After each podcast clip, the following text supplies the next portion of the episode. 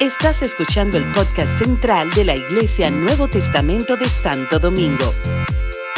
Esperamos que este mensaje sea de bendición para tu vida.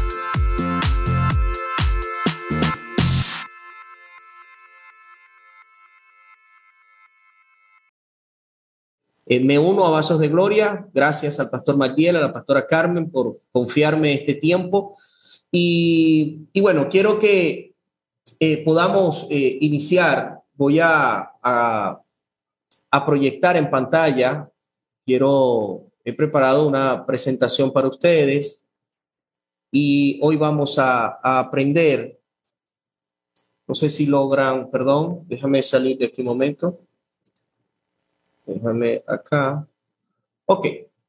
En el marco, pues, de, Vasos de Gloria, el, eh, quiero que sepan que, a manera introductoria, que lo que hoy vamos a hablar, en parte, tiene que ver con, con varias conversaciones también que he podido tener muy edificantes y muy, y, muy de mucho crecimiento que pude tener también con sus pastores, el pastor Magdiel, la pastora Carmen.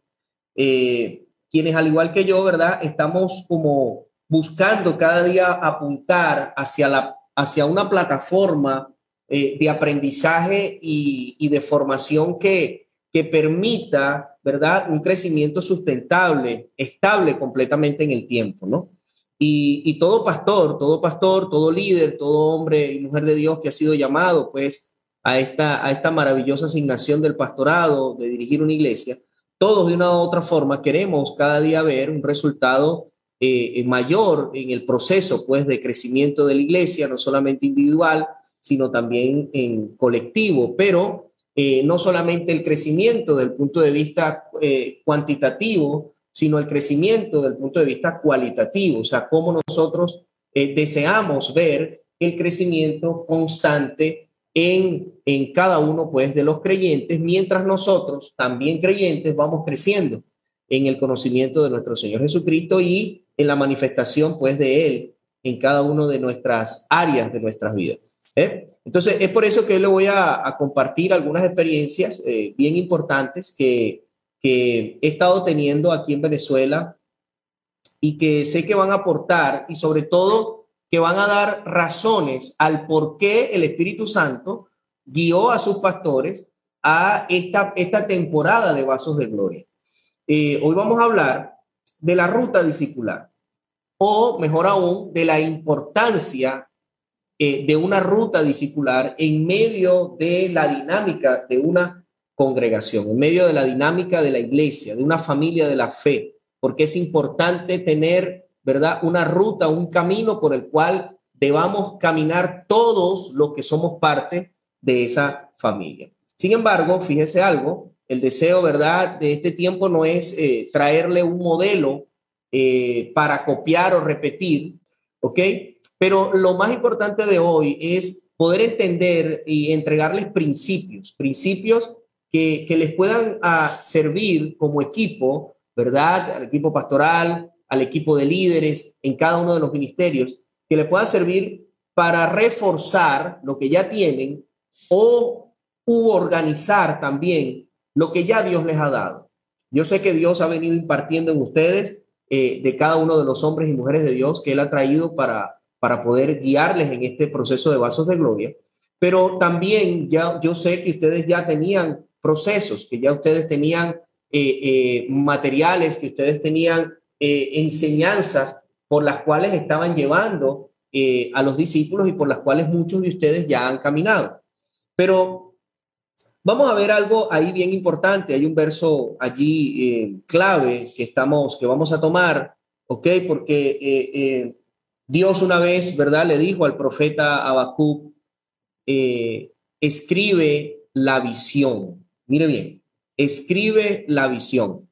Y no me quiero enfocar mucho en lo que él escribió, sino en el principio o la razón, el por qué eh, el Señor manda a escribir eh, esta, esta visión, ¿no? Y dice aquí, y declárala en tablas para que corra el que leyere en ella. Fíjese algo, declárala en tablas para el momento no era más que poner un flyer o una gran pancarta lo más visible posible públicamente para que todos pudieran leerla. Algo que pudiera ser no solamente eh, eh, eh, visible, sino que fuera escrito de una manera fácil y, y que se pudiera leer de una manera rápida. ¿Por qué? Porque podía haber y podía pasar gente allí corriendo, tal cual como nosotros lo podemos ver como una valla publicitaria cuando estamos en la autopista. La autopista, usted ve que la mayoría de las vallas tienen imágenes y tienen pocas letras. O sea, es decir, entre la imagen y, y las pocas letras debe entregarse el mensaje correcto que se quiere cuando alguien que va a 100 kilómetros por hora lo ve, puede terminar entendiendo lo que el autor de esa pancarta o de esa valla quiso decir. ¿Cuál era el objetivo de eso? Pues precisamente eso es lo que, se quería en ese momento, eh, basado pues en el mensaje profético que Dios quería dar. Y el contexto histórico no solo aplica al hecho de leer rápido y fácil, sino que siendo eh, de rápido entendimiento, sea también de rápida multiplicación.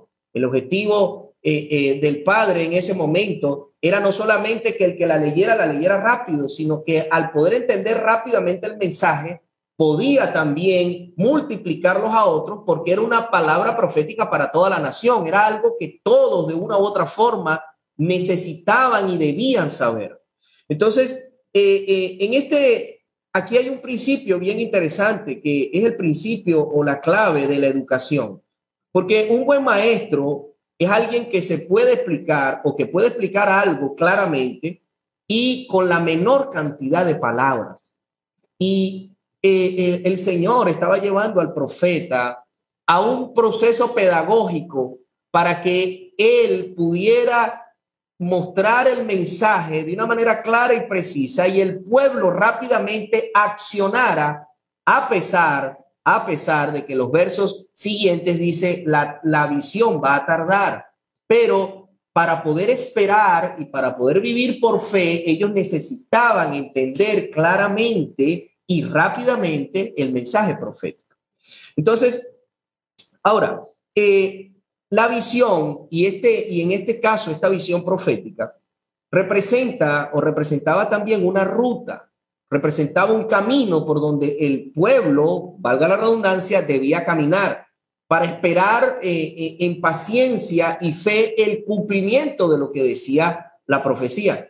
Allí, en esa escritura y en ese mensaje estaban las pautas, estaban los pasos a seguir adelante para esa temporada, lo que se debía hacer, lo que se debía tomar en cuenta.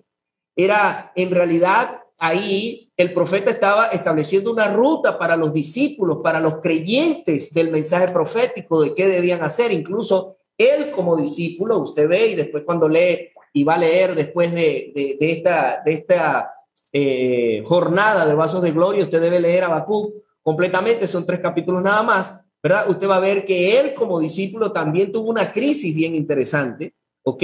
El producto del mensaje, pero el mensaje fue tan contundente que él terminó con una de las, de una de las declaraciones más, más preciosas que puede tener la Biblia allí en el capítulo 3, versículo 17 en adelante. Se lo voy a dejar para que usted eh, eh, lo lea después de este tiempo. Entonces era una ruta, ¿ok? Era, eh, era un escenario profético de juicio pero al mismo tiempo se estaba estableciendo unos pasos por donde se tenía que caminar para estar preparados para esa temporada.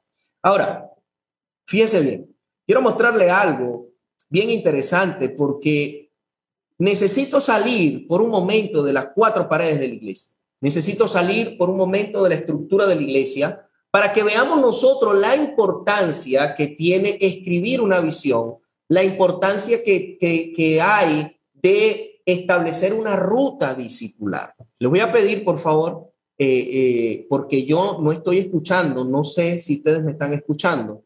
Estoy aquí como en silencio, ¿no? Es, un poquito incómodo porque no sé si hay una interacción. Entonces, claro, eh, Juan Carlos está aquí conmigo, no me ha dicho nada, pero cualquier cosa, por favor, déjeme saber a ver si no quedo aquí en el aire hablando solo y la unción, el vaso se derrame y no esté completamente siendo escuchado y vertido sobre ustedes. Amén.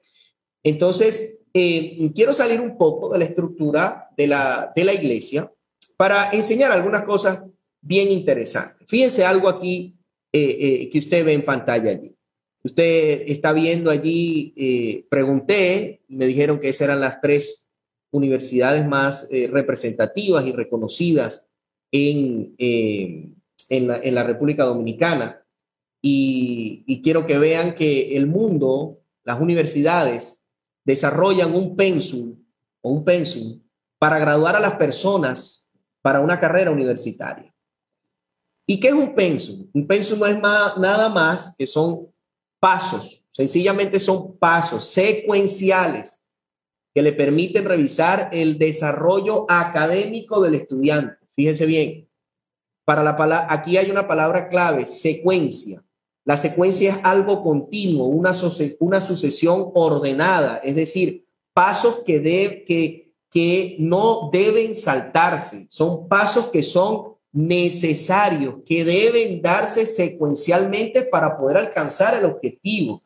Un pensum eh, académico eh, eh, no es más, y aquí cuando nosotros ahora podemos ver desde el entendimiento de lo que está pasando con el profeta, un pénsul, aunque, no lo, aunque, aunque sea difícil por momentos verlo, un pénsul establecido por una universidad para una carrera universitaria no es más que una visión profética que predice el, el futuro del estudiante. Al leer, ¿verdad? El pénsul, cuando tú lees las materias que tú necesitas eh, eh, aprender, eh, aprobar para poder llegar a alcanzar a tener un título universitario, ¿verdad? Hay, aquí en Venezuela, no sé cómo le llaman allá, aquí le dicen unidades de crédito. Tú tienes que eh, llegar a, un, a, una cantidad de unidades de crédito. Cada materia tiene un puntaje que te permite a ti llegar a un tope y decir, ya tú estás listo para poder, ¿verdad? Ejercer como profesional esa carrera universitaria. ¿Ok? Pero el pénsul es una ruta, el pénsul es y, entiéndase bien que estoy tomando una, una, como una metáfora, estoy tomando algo eh, eh, como ejemplo. El pénsul establece una ruta profética. Y le voy a decir eh, cómo proféticamente me habla el pénsul. El pénsul me dice que Dios me muestra que si no paso matemática 1, no voy a poder ver matemática 2. Proféticamente me está diciendo que hay un paso que si yo no lo cumplo, que si yo no camino por él, yo no voy a poder avanzar a otros pasos que yo voy a necesitar para poder llegar a la meta, al objetivo que yo me planteé al entrar a una universidad. Ahora, cuando nosotros vemos, ¿verdad? Eh, todo lo que hace la UAS, la UNIBE, eh, eh, la madre y maestra, todos tienen procesos debidamente estudiados e intencionados que apuntan a un perfil que se desea plantar en el estudiante. Ellos, eh, ellos dicen, eh, eh, de acuerdo a lo que hemos experimentado, a lo que hemos estudiado, a lo que hemos investigado, un ingeniero mecánico, por ejemplo, necesita saber esto. ¿Y cómo lo expresan? Lo expresan en materias establecidas para poder llevarlos a ese perfil, a esa meta que la universidad se ha propuesto para que sus estudiantes puedan llegar a ese nivel. Pues fíjese algo. Sin embargo, todos estos estudios, estos análisis, son para algo netamente terrenal. Estos objetivos son terrenales. Las carreras universitarias son buenas, yo soy graduado en la universidad también, pero para lo único que me sirve es para ser funcional dentro de este globo terráqueo. No me sirve, a menos que esté en la NASA y me sirva para afuera de, para fuera de, del globo terráqueo. Pero me sirve solamente para el ámbito natural. Quiere decir que tiene limitaciones. Quiere decir que esta formación y este pénsul debidamente estudiado, por el cual yo me atreví a caminar para salir formado, para ejercer, ejercer eh, profesionalmente una carrera universitaria, esto se me acabó cuando yo me muera. No hay uso después de la muerte para esto.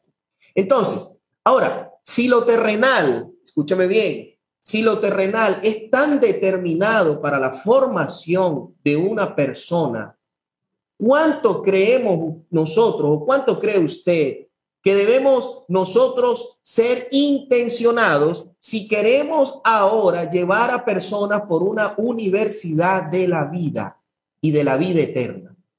¿Cuánto nosotros deberíamos ser intencionados para desarrollar eh, eh, una ruta, un proceso de formación, un pensum que permita, ¿verdad?, que podamos estar lo más seguro posible de que los discípulos de la iglesia, que nuestros hermanos, los creyentes, puedan estar preparados para salir a la vida, ¿ok?, de esta tierra, pero entendiendo que esto no se acaba acá, sino que esto es una carrera que nos va a llevar a la vida eterna cuánto más nosotros debemos estar, ¿verdad? Concentrados. Si esta, lo que nosotros hacemos en la iglesia nos sirve para la vida eterna, lo que usted está recibiendo en vasos de gloria, eh, ¿verdad? No es más que algo, una impartición, una enseñanza que le está llevando a usted a prepararse para este tiempo, pero también para el venidero. ¿Por qué? Porque todo lo que estamos recibiendo es una porción de Cristo, es una porción de su espíritu. Y, y, el espíritu no solamente opera en lo natural, porque sí está operando en medio de nosotros y lo vemos y lo palpamos en nuestras vidas en muchas áreas y de muchas formas, pero en realidad esto me lleva a un ámbito espiritual y a una vida después de esta vida. Entonces, y el apóstol Pablo dijo en Primera de Corintios 15, 19, ¿ok? Según la traducción lenguaje actual, dice, si nuestra esperanza es que Cristo nos ayude solamente en esta vida, no hay nadie más digno de lástima que nosotros. ¡Wow! ¡Qué declaración tan impresionante! ¿Qué estamos haciendo? Vasos de gloria, ¿para qué está eh, eh, sirviendo en mi vida? ¿Qué está eh, ocurriendo en mi ser en cada jornada de vasos de gloria, en qué, hacia dónde está apuntando vasos de gloria. Y eso lo vamos a ir viendo en el desarrollo, ¿verdad? De lo que vamos a aprender. Y quisiera, ¿verdad? Que basado en este fundamento, escúchame bien, si nuestra esperanza es que Cristo, voy a leer acá, perdónenme que se me movió acá un momento, si nuestra esperanza es que Cristo nos ayude solamente en esta vida, no hay nadie más digno de lástima que nosotros, dice el apóstol Pablo. Entonces, lo que estamos haciendo tiene que ver para vida eterna. Y aquí yo sé, porque he compartido con, muchos de ustedes, y sé que, en, allí en la iglesia eh, Nuevo Testamento Central de la República Dominicana y aún, aún eh, si están conectados pastores eh, también de la isla y los diferentes hermanos, Sé que en medio de ustedes hay muchos profesionales, hombres y mujeres de Dios, que, que tuvieron el desafío de una carrera universitaria y que pudieron batallar por una ruta discipular que los discipuló, en el buen sentido de la palabra, ¿verdad? Hacia una formación académica y con un objetivo específico para que usted pudiera desarrollar lo que hoy es como profesional. Pues ahora ¿verdad? Ahora queremos concentrarnos y llevar este principio a la iglesia para que podamos comprender hacia dónde Dios nos quiere llevar y qué es lo que Dios está demandando de nosotros, sobre todo en estos tiempos, ¿verdad? Tan difíciles que cada día se ponen más difíciles y que requieren de una mayor intencionalidad de formación porque los tiempos están acelerados. Amén. Entonces, quiero eh, eh, hacer una oración, ¿verdad? Eh, y quiero que usted incline su rostro allí y podamos pedirle al Señor, Señor, guíanos, ¿a qué quieres tú? ¿Qué quieres hablarnos ahora que tiene que ver con tu vida eterna, que tiene que ver con algo que vamos a usar acá, pero que está enfocado en lo venidero? Eh, perdón, acá eh, me acaba de aparecer algo acá en, en pantalla de que me quedan 10 minutos, no sé sí, me, me, me dice reminding meeting time 9.45. Eh, no sé, Juan Carlos, voy a, voy, voy a orar mientras oro, eh, tú vas revisando eso allá y voy a, a, poner, cierre sus ojos allí, si usted me está escuchando, y, y vamos a orar. Padre, te damos gracias por la gran bendición que tenemos de estar juntos y conectados a través de la plataforma Zoom, oh Dios del cielo, qué privilegio poder hoy compartir Señor amado, y no solamente entender que hay algo en mi vaso para ellos, sino que también, oh Dios del cielo, aún, oh Padre, en ellos hay algo que tú has derramado para mí también, Señor. Señor, yo creo que en este momento, a través de esta tecnología y a través de este tiempo, hay una, hay una transferencia, Señor, en dos vías. ¿Por qué, oh Dios del cielo? Porque ambos, tanto acá en Venezuela como allá en la República Dominicana y aún los que estén conectados fuera de estos dos territorios, Señor amado, hay un espíritu que nos ha conectado y que nos permite hoy estar reunidos de esta forma, Señor. Así que, Padre, sé tú, oh Dios del cielo, colocando en nosotros cada día más un entendimiento mayor de que todo lo que tú, oh Dios del cielo, has preparado para nosotros, aunque sí tiene bendiciones aquí en la tierra, la mayor porción y la mayor bendición que tú nos has dado, Señor, no está en esto que es perecedero, sino que va mucho más allá, Señor, de nuestras fronteras naturales. Así que eh, bendigo a todos mis hermanos y sabemos que has estado con nosotros desde el comienzo y seguirás, Señor, partiendo de este tiempo. En el nombre de Jesús, amén y amén. Ok, entonces, eh, ahora fíjense bien, eh, nosotros debemos considerar, ¿verdad? El instruir a la gente en esto de la carrera de la vida. Eh, y una carrera que tiene relación netamente con la eternidad. Fíjese algo, yo he tenido una experiencia aquí bien interesante con eh, el misionero Gedeon King, un misionero coreano, ¿verdad? Que estamos recibiendo algunas enseñanzas bien interesantes, entrenamientos. Aquí algún grupo de pastores de diferentes denominaciones, de diferentes estados eh, de Venezuela. Y a cada rato él nos compara compara el, proceso de formación de un pastor eh, venezolano o latinoamericano con el proceso de formación de un eh, coreano y cómo ellos han logrado, ¿verdad? Estamos hablando de que Corea es la nación que ha podido mantener el avivamiento más vivo y de mayor crecimiento y que se mantiene creciendo en la historia de la humanidad en este momento. ¿Ok? Es un avivamiento que hace poco celebró 100 años donde Alberto Motesi y algunos hombres de alta relevancia del evangelismo fueron invitados para una jornada nacional eh, eh, para celebrar la llegada del Señor pues a esas tierras, pero sobre todo el proceso de avivamiento y de transformación de una nación que llegó a ser la tercera más pobre del mundo y hoy se encuentra entre las diez más ricas del mundo. Y aunque no estamos enfocados en la gloria de este mundo, pero el Evangelio ha traído cambios sustentables a la vida de eh, eh, toda la nación, aún de los que todavía creen en Buda. O sea, la iglesia como tal ha traído una transformación en todas las esferas de la sociedad. Entonces, él compara, por ejemplo, que para ser pastor allá, usted tiene que estudiar por lo menos siete años de teología, tiene que ir a la montaña de oración por lo menos dos o tres años, subir todos los días, ¿ok? Y él lo compara con una noche de revelación de un latino, que él pregunta, ¿y tú eres pastor? Ah, sí, yo soy pastor. Eh, ajá, ¿y cómo fue tu proceso? Bueno, no, yo estaba orando una noche y el Señor me dijo que yo era pastor. O oh, ellos, ahí, usted sabe, sus ojos achinados se le ponen redondos en ese momento. O oh, cuando él llegaba aquí a Venezuela, él, él, ya tiene casi 15 años acá, él decía que él no podía creer que alguien le decía que una noche de revelación él era pastor y al otro día estaba buscando ovejas y al otro día estaba formando una iglesia. Imagínense.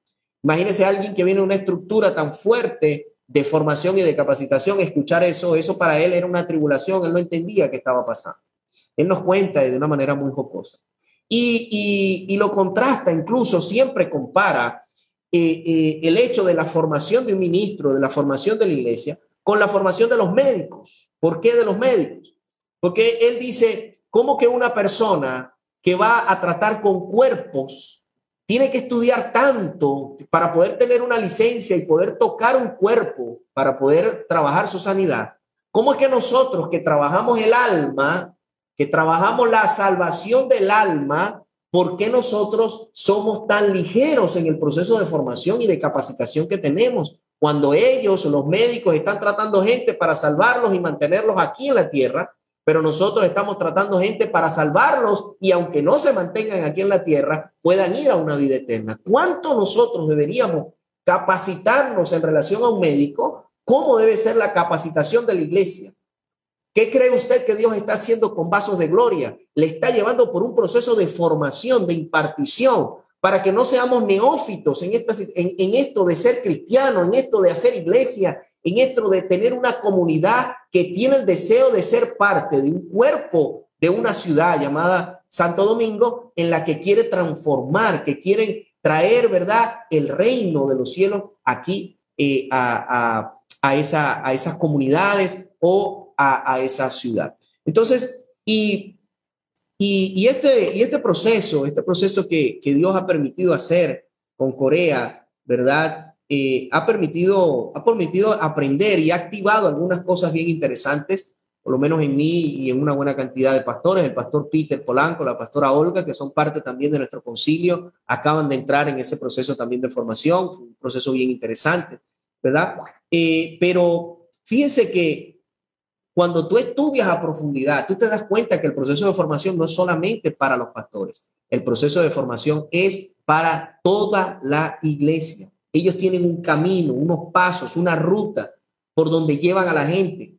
Eh, eh, esto me llevó a estudiar también diferentes ministerios de diferentes características, ministerios incluso latinoamericanos que tienen crecimientos explosivos, para saber por qué hay algunos momentos que se trabaja mucho el carisma del líder pero hay, otros, hay otras iglesias, hay otros ministerios que tienen procesos de formación bien definidos. Quizás muy criticado el Rey Jesús, ¿verdad? Con, su pastor, no quiero, no, no, no quiero decir nada en contra, ¿verdad? De un ministro de Dios, más bien le honro y le respeto, a pesar de que algunos no lo puedan, no lo puedan ver de esa manera, pero, pero he aprendido a tomar lo bueno y, me doy cuenta que el ministerio del Rey Jesús tiene un crecimiento bien explosivo, bien interesante, ¿ok? Eh, y, no estoy hablando del punto de vista ahora doctrinal, estoy hablando de los principios que ellos utilizan. Ellos tienen una, una ruta discipular bien determinada, saben por dónde van a llevar a sus discípulos, ¿ok? Y, y, aquí no quiero, no quiero, por eso les digo, no quiero, no estoy trayendo modelos, ¿verdad? Ni siquiera el mío, simplemente estoy trayendo principios. Eh, la iglesia del pastor Rick Warren, que incluso ustedes han tomado también muchos materiales de eso, porque he hablado con el pastor McDiel, ¿verdad? Una iglesia con propósito, eh, eh, los pasos del campo de béisbol, ¿ok? O sea, ellos, ellos han establecido por dónde van a pasar a sus discípulos e incluso se han puesto una meta del perfil de lo que ellos quieren sacar de ellos y están bien definidos y lo hacen ver a la iglesia completamente. Stanley en, Atlanta, ¿ok? Las enseñanzas eh, eh, relacionadas con los libros de Christian Schwartz, Schwartz, que se los recomiendo también, se los recomiendo porque él tiene unos estudios bien interesantes, se ha dispuesto a estudiar todas eh, las iglesias a nivel mundial de diferentes culturas y denominaciones, las iglesias en crecimiento. Y una de las cosas que se da cuenta él es que precisamente las iglesias en crecimiento tienen procesos formativos. ¿Sabe por qué? porque las iglesias en crecimiento convierten la iglesia en una universidad, en el buen sentido de la palabra, una universidad. Incluso tienen un mensaje bien determinado y bien preciso y conciso. Si quieres congregarte con nosotros, tienes que caminar voluntariamente obligado por esta ruta discipular. Puedes venir todos los domingos si tú quieres, pero para poder trabajar, para poder ser parte de eso, tú tienes que pasar por esa ruta discipular. Ese es el mensaje claro y evidente que tienen estas iglesias en crecimiento. Eh, todo este proceso también eh, de aprendizaje ha llevado a leer algunas cosas, por ejemplo, el, libro de la iglesia simple, que ya vamos a, poder eh, aprender algunas cosas ahí bien interesantes.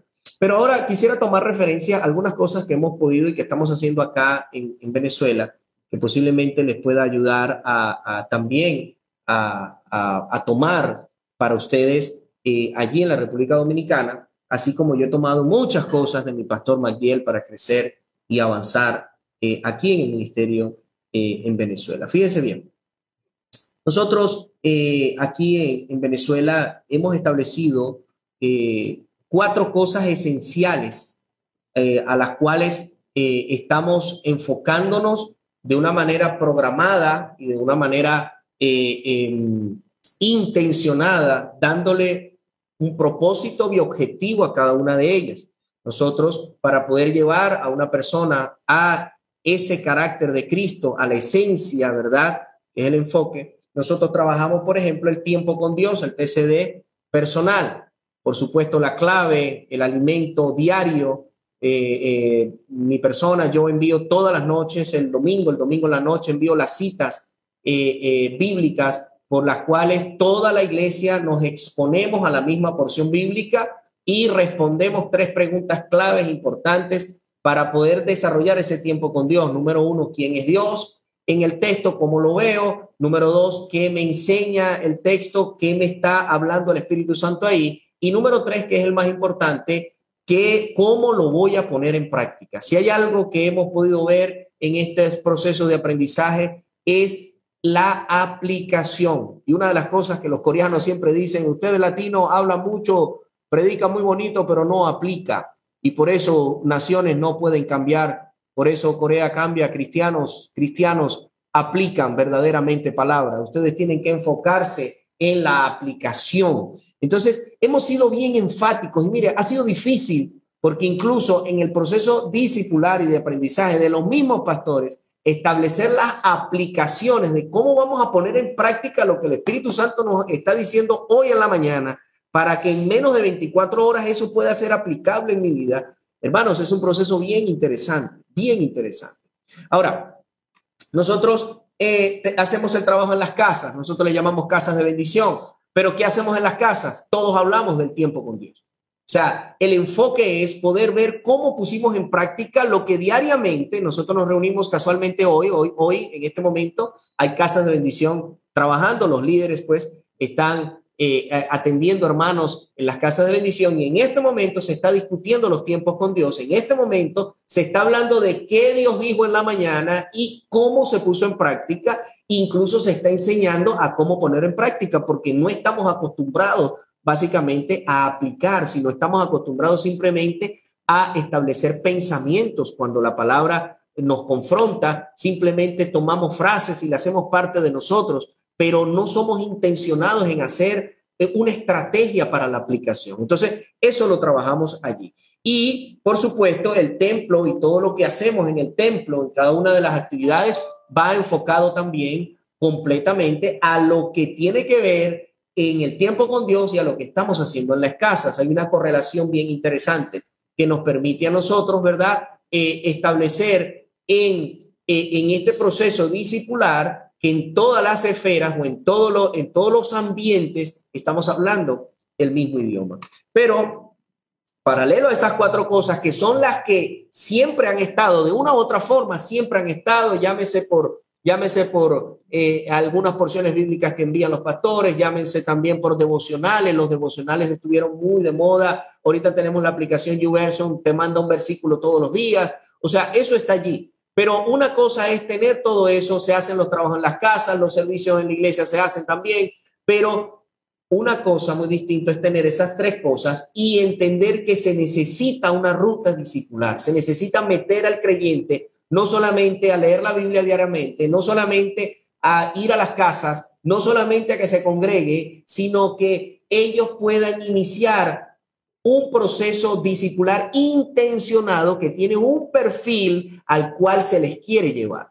Entonces, nosotros acá eh, eh, hemos podido pues eh, trabajar en todo esto y hemos logrado pues establecer, y quiero hablar rápidamente, por eso le digo que es en parte de manera testimonial. Bueno, nosotros tenemos una visión clara. La visión de nosotros es bajar el reino de los cielos a la tierra. Basado en Mateo 6, 9 y 10, el Señor Jesús eh, dijo, venga tu reino. Y entonces si ese fue el primer pedido que Dios, o que, eh, que sí, que Dios Hijo eh, le mandó a, valga la redundancia, a pedir a los discípulos, entendemos que entonces nuestro, nuestro llamado es bajar el reino de los cielos. Ojo, esto es para nosotros, Iglesia Misionera Nueva Jerusalén de Venezuela. Lo estoy eh, poniendo ahora como un ejemplo a lo que les quiero llevar. Nosotros tenemos una misión, ¿verdad? Bien larga, cambiar nuestra manera de pensar en relación al reino de los cielos, implantando la cultura celestial en nuestras vidas y en las vidas de otros, evangelizando, sirviendo, discipulando, desarrollando y enviando. Eso está fundamentado en Mateo 4:17, cuando el Señor dijo, arrepentidos porque el reino de los cielos ha llegado. Ahí la palabra arrepentidos metanoia, a lo mejor usted lo ha visto en su discipulado, que significa cambio de mente. Entonces, en realidad, está diciendo cambien su manera de pensar porque el reino de los cielos ha llegado. Estamos en un proceso de, de formación y de cambio de pensamiento. Pero ¿Cómo podemos tener una frase? Nosotros nos preguntábamos, ¿cómo podríamos tener una frase? Porque la visión tiene que ser clara.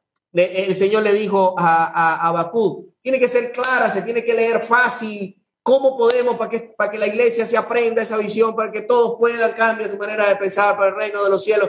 Y aunque sí lo estamos trabajando intencionalmente, que deben aprendérselo, a que debemos tener, porque tener el conocimiento de la visión nos permite a nosotros a entender el propósito de cada cosa que hacemos en la iglesia. ¿Por qué lo hacemos? ¿Por qué estamos pasando ese tiempo haciendo lo que estamos haciendo? Ok, pero nos preguntamos, ¿cómo podemos tener una frase que pueda resumir nuestra visión, nuestra misión? ¿Cómo podemos tener un sello corto? Entonces, fíjese bien, en ese momento llegó eh, eh, eh, la iglesia simple, llegó un libro al cual quiero recomendar, si no lo han leído, ¿verdad? Eh, que me habla de claridad, de movimiento, de alineación y de enfoque. Y en realidad nos ayudó a cómo poder llevar esta visión a algo más práctico, algo más fácil, que, que, que, que corriendo usted lo pueda leer y que se nos permitiera hacer un sello en la iglesia, le llamamos el sello, nosotros tenemos la visión, la misión y el sello de la iglesia, pero el sello es el que más nosotros reforzamos en el corazón de los hermanos. Entonces, ¿cómo podemos nosotros resumir nuestra visión y nuestra misión? Nosotros dijimos, bueno, entonces, de ahora en adelante, en la Nueva Jerusalén, amamos a Dios, amamos a los demás y servimos al mundo. Así de sencillo, nosotros encerramos la visión y la misión y basado en eso, ahí establecemos nuestra ruta discipular. Fíjese bien, ¿por qué amamos a Dios? Sencillamente porque es el primer mandamiento. Sin Él, estamos ponchados, decimos en el béisbol, ¿ok? El primer mandamiento, amar a Dios con todo tu corazón, con toda tu alma y con toda tu mente. Listo, fácil de explicar. ¿Por qué amamos a los demás? Porque es el segundo mandamiento. Tenemos que amar a nuestro prójimo como, como, como, como a nosotros mismos, ¿verdad? ¿Y por qué servimos al mundo? Porque Jesucristo no vino para ser servido, sino para servir y dar su vida en rescate por muchos, porque allí, en esa declaración, nosotros estamos diciendo también que la esencia de Cristo está en nosotros. Nosotros queremos aprender a amar al Padre, queremos aprender a amar lo que ama el Padre, que es su creación, nosotros que tenemos la imagen de Él y queremos aprender a servirles, que es la mejor forma de mostrar el amor a través del servicio, no importando credo, religión, eh, sexo, ninguna eh, filosofía de vida, la iglesia fue llamada a servir y a dar su vida en rescate por muchos cualquiera sea el pensamiento que puedan tener.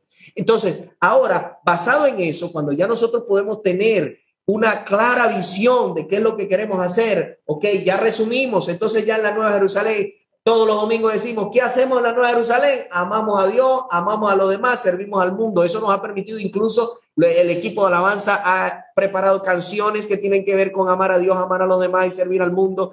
Y estamos ahí enfocando completamente enfoque, alineación, movimiento, estamos estableciendo diariamente, ¿verdad? Y en cada reunión, no solamente en nuestro tiempo con Dios, en las casas, en el templo y en la ruta, estamos enfocados en eso. ¿Por qué? Porque ahora entonces nosotros, ¿qué hicimos?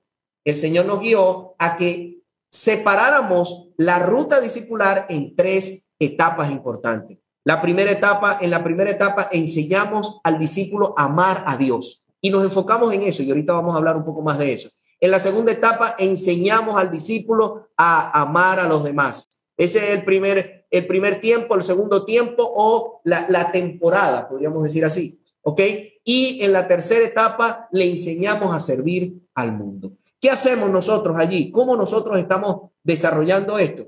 Pues fíjense bien, en la primera etapa, amamos a Dios. Nosotros tenemos una actividad de, choque importante para todos los, eh, los que vienen por primera vez a la iglesia, donde le enseñamos quiénes somos, qué hacemos, cómo lo hacemos, cuál es nuestro sello, cuál es nuestra visión, ¿ok? Y cuál es nuestro ADN. Ahí enseñamos los valores, eh, qué, nosotros, por qué lo hacemos, cómo lo hacemos y de la manera que lo hacemos, qué le ofrecemos a ellos como tal eh, eh, por supuesto, reforzamos la visión, la misión y el sello. Le hablamos del gobierno, de la iglesia, de nuestros pastores. Si hay algo, ¿verdad?, que estamos haciendo cada día más en la ruta es honrar a nuestros ancianos, honrar a nuestros pastores. Entonces, eh, allí ya empezamos a dar identidad a la persona a celebrando tu llegada puede ir, el que fue el domingo y el que fue el domingo puede llevarse a su familia porque ahí le vamos a presentar, ¿verdad? Quiénes somos. Y por supuesto ya comenzamos la ruta con ellos porque ahí terminamos con dos temas, que es el pecado y sus consecuencias. Y luego le hablamos del arrepentimiento y terminamos con un video del hijo pródigo y ahí terminamos ministrando. Si no se había convertido al Señor, ahí le damos la oportunidad, ¿verdad? De que haga la oración de fe, ahí la anotamos, lo pasamos ¿verdad? A que pueda empezar a iniciar la ruta discipular y empezamos entonces y lo vamos llevando a lo que es el siguiente paso, ¿verdad? De la primera etapa, que es el discipulado cero, que es netamente cristocéntrico. Ahí respondemos, ¿verdad? Eh, eh, tres preguntas, luego hacemos una aseveración y luego enseñamos algo. ¿Quién es Jesús? ¿Qué hizo Jesús? ¿Qué está haciendo Jesús? Cree en Jesús, es el cuarto capítulo y el último capítulo es la teoría de por qué y la importancia del tiempo con Dios. Entonces allí ya la persona empieza, ¿verdad? El primero fue una jornada de un domingo en la tarde, celebrando tu llegada, pero Discipulado Cero es algo estratégico de cinco semanas en que cada, cada, cada semana le damos un tema y monitoreamos pues eh, ese tiempo. Después de eso, ellos eh, van y pasan a lluvia de gracia. Lluvia de gracia es un full day, sábado y domingo. Casualmente, casualmente, este domingo, este sábado y domingo tenemos eh, eh, la séptima lluvia de gracia aquí en la Iglesia Misionera Nueva Jerusalén de Naguanagua, Estado Carabobo, Venezuela. ¿Ok? Ahí nos enfocamos en una administración de amor, de impartición, de la gracia de Dios, ¿verdad? Nos enfocamos en servirles, en mostrar el amor y eh, trabajamos cuatro temas importantes cómo se relaciona la fe cristiana conmigo, quién es Jesucristo y por qué tuvo que morir, quién es el Espíritu Santo y cuál es su obra. Y el domingo en la tarde terminamos en su graduación impartiendo una enseñanza que se llama cómo mantener la plenitud del Espíritu Santo. Y luego de eso, nosotros, ¿verdad? Fíjense, aquí tenemos una, una de las cosas que, que hacemos en lluvia de gracia las personas quedan sorprendidas, nunca se esperaron, toda la iglesia se aboca, los abrazan, ¿verdad? Estamos allí eh, disponibles, hay, hay regalos, hay... La gente queda sorprendida a veces cuando llega a su mesa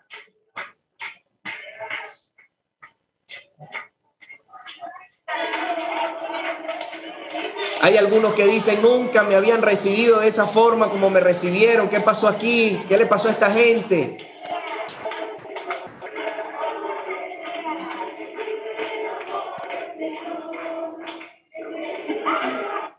¿Verdad? Cuando entran acá también tienen un proceso también de, eso fue otro día. Esa fue creo que la cuarta, la quinta eh, eh, lluvia de gracia. ¿ok? También hicimos una lluvia de gracia de jóvenes, ¿ok? Y ellos se disfrutaron, esos jóvenes ahí danzando, ponemos a hacer coreografías, rompemos el hielo, ahí muchos entran con cara de cañón, no sé si aquí en, allá en República Dominicana le dicen así, con cara de metralleta, con cara de, de, de, de amargado, pero acá eh, salen pues eh, en el gozo del Señor. Y, y, ahí vamos, ahí vamos, vamos en ese proceso, ¿ok?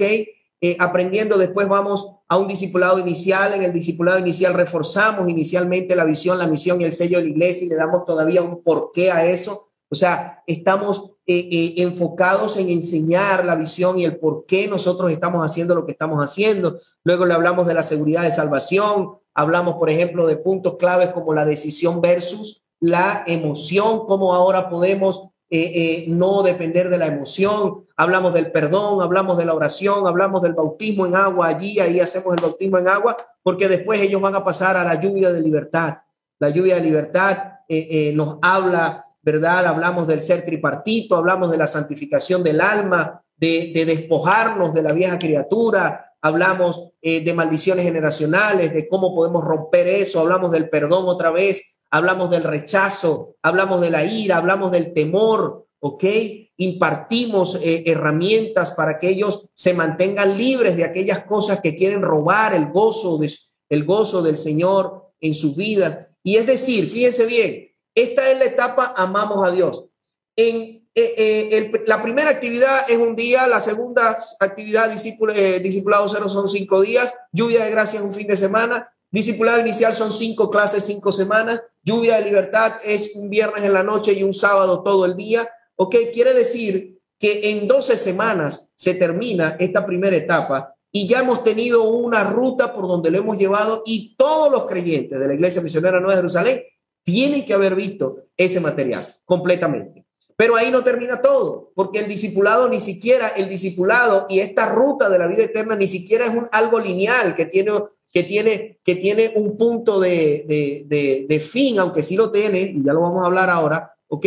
Pero no, esto es algo cíclico donde vamos aprendiendo, donde vamos aprendiendo y donde vamos aplicando las diferentes cosas que el Espíritu Santo va trayendo a nuestras vidas. Después nosotros vamos a la etapa, a la segunda etapa, a la etapa de amar a los demás. Entonces, bueno, ya tenemos un material que estamos preparando. Yo quiero que sepan que nosotros estamos en proceso de formación, estamos en construcción de la ruta. Todavía nosotros no la hemos terminado, estamos tal cual como aquellos colegios que comienzan con el primer grado y cuando están terminando el último laxo, bueno, ahora vamos para el segundo y así estamos, así estamos hasta poder llegar a tener eh, eh, la ruta completamente de lo que Dios nos está mostrando. Amando más nos va a enseñar, por ejemplo, amar la palabra, amar la venida de Jesús, amar las almas. Es un proceso también de cinco, eh, de cinco enseñanzas. Después de eso viene un proceso en donde separamos a los a, los esposos o donde vamos a separar a los esposos de los solteros. Entonces, a los esposos lo vamos a llevar por un proceso que se llama Amor y Respeto, de un libro bien interesante, ¿verdad? Que, que, en el cual ya los pastores eh, y algunos líderes de la iglesia ya pasamos por allí. Entonces, ahora lo vamos a impartir. Emparejados tiene que ver con los jóvenes, en cómo prepararse precisamente de una manera correcta para poder eh, estar listos para su matrimonio. Luego de eso vamos a hablar del antivirus. Antivirus me, me, me, enseña a cómo eh, mantener la identidad, la verdad en Cristo, la importancia de las palabras, de las declaraciones que yo hago, la importancia de la unidad del cuerpo, de congregarse, la importancia de servir y de poner los dones a la disposición de Dios como tal. Y así sucesivamente vamos a hablar después del soplo. El soplo nos habla del Espíritu Santo, vamos a ser enfáticos bien en la llenura del Espíritu, en cómo manejar, ¿verdad? ¿Y qué significa eso? Después hablamos de golpe. Golpe tiene que ver con golpeando por un avivamiento, tiene que ver con en cómo nosotros podemos a través de la intercesión generar y a través de cómo podemos nosotros golpear el, el ámbito espiritual para poder desencadenar la bendición de Dios en nuestros ministerios y en lo que estamos haciendo. Ok, después tenemos otro material que se llama Trino. Vamos a hablar del Dios Trino, especificar al Padre, al Hijo y al Espíritu Santo, cosa que hicimos en lluvia de gracia. Ya hablamos del Padre, el Hijo y el Espíritu Santo, pero aquí vamos a ver otra materia. Aquella fue matemática 1, esta fue matemática 2, ahora lo vamos a enfocar un poco más, pero quiero que, que vean que en esta ruta todos los que están en la Nueva Jerusalén tienen que pasar por acá. ¿Ok? Entonces, y así sucesivamente, porque las materias van a seguir creciendo, van a seguir, van a seguir viniendo materias de acuerdo a lo que, a los vasos, escúcheme bien, qué importante esta, esta, esta temporada que ustedes están teniendo, los vasos de gloria. ¿Qué vamos a hacer con vasos de gloria? Y, ya vamos a hablar algo eh, bien adelante. Y después, cuando hablamos del servicio, eh, de servir al mundo, hablamos otra vez de poder, vamos a preparar un material que tiene que ver con el potencial, con el orden, con la dirección, con la estrategia y la resistencia, pero tiene que ver con eh, también otra vez enfatizar, enfatizar perdón, el poder del Espíritu Santo. Y luego de eso vamos a, tener la escuela de visión bíblica. La escuela como visión bíblica es un formato de estudio universitario que eh, nos han traído, gracias al Señor, eh, la, la, iglesia de Corea, el pastor Gedeon King, y este misionero que se ha encargado de, entregar herramientas bien interesantes. La escuela como visión bíblica sencillamente amplía eh, la como visión del cristiano para poder entender que fuimos llamados para leudar cada una de las esferas. Entonces, a partir de esa escuela, separamos y vamos a separar a todos los creyentes en siete esferas de la sociedad esfera de religión que tiene que ver con la iglesia, que tiene que ver con el llamado ministerial eclesiástico, ok, pero no todos han sido llamados para ser pastores, no solo, no todos han sido llamados para ser adoradores, no todos han sido llamados, bueno, adoradores en el buen sentido de la palabra, músicos como tal, eh, eh, a, a tiempo completo, porque todos debemos adorar. lo que quiero decirles es que no todos vamos a estar en la dinámica de iglesia. Hay hombres y mujeres que están llamados al arte, al deporte, a la educación, a las leyes, al gobierno, a los medios de comunicación, que se enfocan, ministerios que se enfocan a la familia específicamente, no solamente dentro, sino fuera de la iglesia, el área de los negocios como tal, la parte empresarial, ¿ok? Y nosotros acá eh, eh, vamos llevando, pues, y vamos a llevar a la iglesia a que cada uno se ubique en la esfera de la sociedad para, y le vamos a dar herramientas para que ellos puedan leudar y ellos puedan ser luz en esa área al cual eh, Dios les ha llamado. Entonces, aquí, aquí nosotros ya hemos establecido las formas y las maneras de cómo vamos a manejar, a pesar de que no hemos terminado completamente el pensum, ya nosotros tenemos claro y definido las tres etapas que vamos a desarrollar. Y esta etapa, eh, decía ahora, es cíclica, ¿verdad? Eh, no es lineal porque esto nunca acaba. Rick Warren dice, ¿cuándo termina esto? Rick Warren dice, el discipulado dura toda la vida y te gradúas el día que te mueres. Así es sencillo.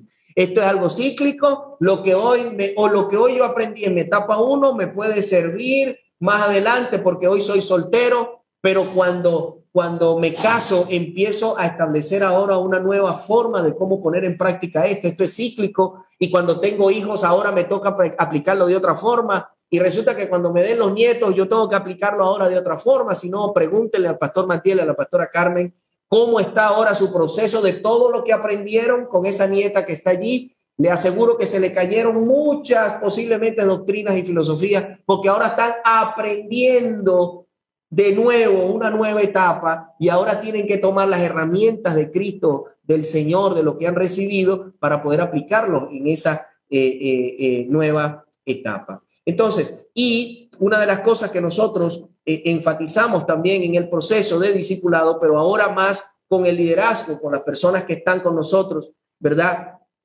enseñando con los maestros, es que le hacemos claramente la o somos bien enfáticos, nos enfocamos en enseñar que discipulado es transferencia de vida. A diferencia de las universidades, una persona puede estar enseñando algo que no vive, pero en la iglesia de Jesucristo no puede pasar eso. Somos bien enfáticos, la ruta discipular nos permite evaluar a los maestros, nos permite evaluar a los ministros. Todos los, los que están en el equipo alabanza tienen que enviarnos a nosotros su tiempo con Dios diario todos los, que están dando discipulado eh, eh, en la ruta discipular, todos los maestros tienen que enviar su tiempo con Dios porque nosotros transferimos lo que somos. Y aquí es importante, ¿y por qué vasos de gloria? Porque ¿qué es transferencia? Es pasar o llevar algo de un lugar a otro. ¿Qué estoy haciendo yo con mi vaso de lo que estoy viviendo? Estoy vertiendo sobre ustedes para que ustedes reciban ahora y lo que el Espíritu Santo les guíe que deban tomar junto a sus pastores y líderes, ustedes ahora lo pongan en práctica. Esto es transferencia de vida y por eso es importante el concepto de vasos, porque no puedo dar sencillamente lo que no tengo. Hay procesos, hay cosas, eh, hay áreas en mi vida donde yo no me atrevería a enseñarlo porque no es algo que no he desarrollado. Pero en esto que lo estoy poniendo en práctica, en esto que lo estoy desarrollando, yo me atrevo a poder enseñar y animar, a pesar de que no lo he terminado, Puedo decir, como decía el apóstol Pablo, no he llegado todavía, pero bueno, sean imitadores de mí como yo de Cristo. Tomen los principios, porque estoy enfocado a eso y por eso es que eh, eh, a, lo cual Dios nos ha, nos ha traído en este, en este proceso de vasos de gloria, transferencia. ¿Ok?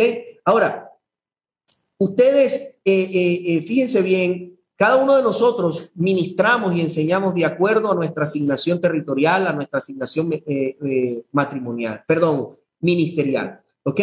Y a ustedes se le está dando y Dios le dará de acuerdo al depósito o de acuerdo a lo que Él está vertiendo en cada uno de ustedes en este tiempo. Yo estoy dando de mi parte, pero hay una porción del Espíritu que está cayendo en ti, en cada uno de ustedes como iglesia, que es de ustedes, única y exclusivamente de ustedes. ¿Ok? Y eh, nosotros, por ejemplo, podríamos decir, ¿qué podemos hacer nosotros con todo lo que estamos aprendiendo en Vasos de Gloria? ¿Será que nosotros podemos hacer un resumen? Ustedes pueden hacer un resumen de Vasos de Gloria y establecer, estoy poniendo un ejemplo, cinco clases que en los futuros discípulos puedan recibir lo mismo que ustedes han recibido en este tiempo. ¿Será que se puede tomar de lo que se tomaron de esos vasos de gloria y hacer un material de tal manera que la nueva generación de discípulos también pase por un proceso parecido al que ustedes pasaron, porque allí es donde nosotros tenemos que apuntar.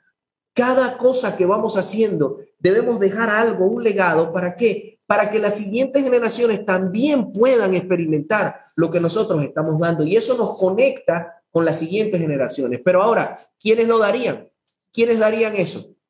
No necesariamente seríamos nosotros mismos los que lo estamos dando, los invitados a esta jornada, serían ustedes mismos, de acuerdo a la experiencia que están recibiendo, los que lo puedan dar. ¿Por qué? Porque esto es transferencia de vida. Esto es de lo que ustedes han recibido. Ahora ustedes por gracia deben empezar a darlo. Estos vasos, hay muchos vasos que no están ahorita ni conectados ni están en la iglesia, no están conectados. Pero ¿sabe qué? Ellos están esperando recibir lo que de ustedes en su vaso, ustedes están hoy, eh, se le está virtiendo en su corazón. Quiero eh, eh, ahora poder, perdón, acá,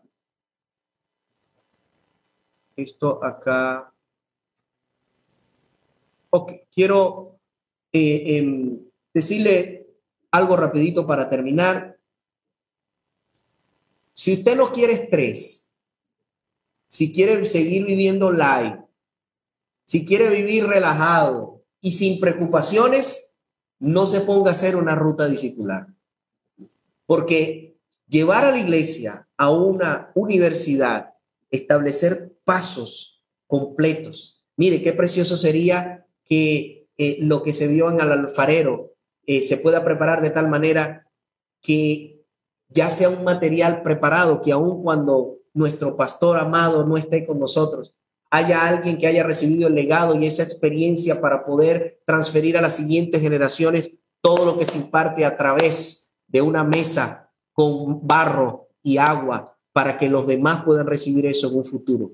Qué precioso puede ser esto, porque la ruta discipular es algo dinámico. Los, los profesores de la universidad de hace 30 años que ya murieron o partieron con el Señor, dejaron un legado o sencillamente ya estaba un pénsul y otro tiene que seguir y la universidad sigue, sigue dando las mismas materias, a pesar de que vengan materias nuevas, ¿verdad? Pero siguen en los mismos procesos. La idea, esto es algo dinámico, se requiere de mucha fe cada paso de la ruta, sobre todo si son eventos como lluvia de gracia que tenemos este fin de semana, es un mover de fe al que toda la iglesia se lleva, la iglesia está activada, la iglesia quiere servir, todos ahí, porque el que termina lluvia de gracia ahora está listo para poder servir, en la siguiente lluvia de gracia. Literalmente la gente se pelea por servir en lluvia de gracia.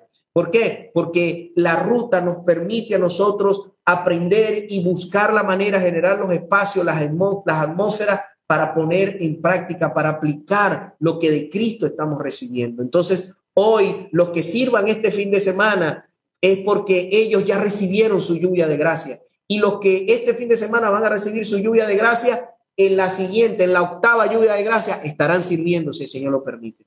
Entonces, esto es algo dinámico. Si usted no quiere meterse en problemas, si usted no quiere estresarse, mejor quédese como está. Pero si usted quiere eh, eh, un impacto, si usted quiere empezar a crecer, que su ministerio empiece a desarrollarse, si usted quiere ser parte de esto, si usted quiere ser el próximo vaso de gloria que se derrame en otros, para todo lo que Dios está haciendo en la iglesia, ¿verdad? Nuevo Testamento Central de la República Dominicana, es necesario que usted entienda que debe entrar, debe mantenerse en este proceso discipular y que debe ahora ser intencionado también para trabajar en todo lo que Dios está mostrando a sus líderes. Y termino con este verso, segunda de Corintios 4, 17 al 18, porque esta leve tribulación momentánea produce en nosotros un cada vez más excelente peso de gloria no mirando nosotros las cosas que se ven, sino las que no se ven, pues las cosas que se ven son temporales, pero las que no se ven son eternas. Hermanos amados, lo que ustedes están recibiendo en este proceso de vasos de gloria no es más que pesos que, que hemos recibido producto de las tribulaciones, producto de lo que hemos vivido, las situaciones que hemos vivido aquí en Venezuela nos ha permitido aquí a los venezolanos cristianos tener un peso de gloria y poder ver la manifestación de Dios en nosotros. las pruebas, las, las vicisitudes y las situaciones difíciles que ustedes están viviendo en la República Dominicana, esas tribulaciones momentáneas están produciendo en ustedes también un cada día un peso más excelente, eterno, maravilloso de gloria. Y es lo que Dios está vertiendo en su vaso para que usted pueda llevarlo a los otros. ¿Por qué? Porque no estamos poniendo nuestra mirada en esta tierra como las universidades. Estamos poniendo nuestra mirada en lo eterno. Estamos llevando a las personas no a una carrera universitaria que le va a servir aquí, que es de bendición, jóvenes, tiene que estudiar, no te, no, no, no te me confundas, tienes que estudiar, ¿ok? Pero así como tienes que estudiar para poder ser útil aquí en la tierra, tienes que estudiar, tienes que capacitarte, tienes que formarte, tienes que caminar en la ruta discipular para prepararte todos los días para la venida de nuestro Señor Jesucristo. Y ahora sí termino, les digo la verdad, el programa de alfarero, el programa de vasos de gloria y todo lo que el Señor está trayendo a ustedes como iglesia, escúchame bien, están siendo dados a sus depósitos, están llenando, esa, esos pesos de gloria se están llenando, escúchame bien lo que le voy a decir, no se están llenando para encerrarse en su casa. Los, el peso de gloria está dado para dárselo a la humanidad. El peso de gloria está dado para que tu luz resplandezca en medio de las tinieblas. No permitan, iglesia de República Dominicana, no permitan, porque puede venir otra pandemia, puede venir otra situación, no permitan que volvamos a cometer el error que cometimos en la primera pandemia, de encerrarnos. El peso de gloria que Dios está virtiendo en ustedes y los vasos están siendo llenos para prepararse para ir a compartir con los demás. Está preparándose para qué? Para que donde esté la enfermedad, ahí esté un vaso de gloria trayendo sanidad. Para que donde esté la depresión, ahí esté un vaso lleno de la gloria de Dios para traer el gozo, para traer un destino, para traer propósito a la vida. Así que no dejemos, ¿verdad? Que otra vez ocurra que los vasos de gloria estén encerrados por temor en sus casas. Si viene otra pandemia, si viene otra situación difícil a su nación o a las naciones del mundo, es el momento de que todo lo que Dios está vertiendo salga a la luz para la manifestación de la gloria de Dios y la tierra sea llena del conocimiento de la gloria que estos vasos van a vertir cada momento en cada situación difícil que haya alrededor de nosotros. Así que Dios les bendiga, les amo muchísimo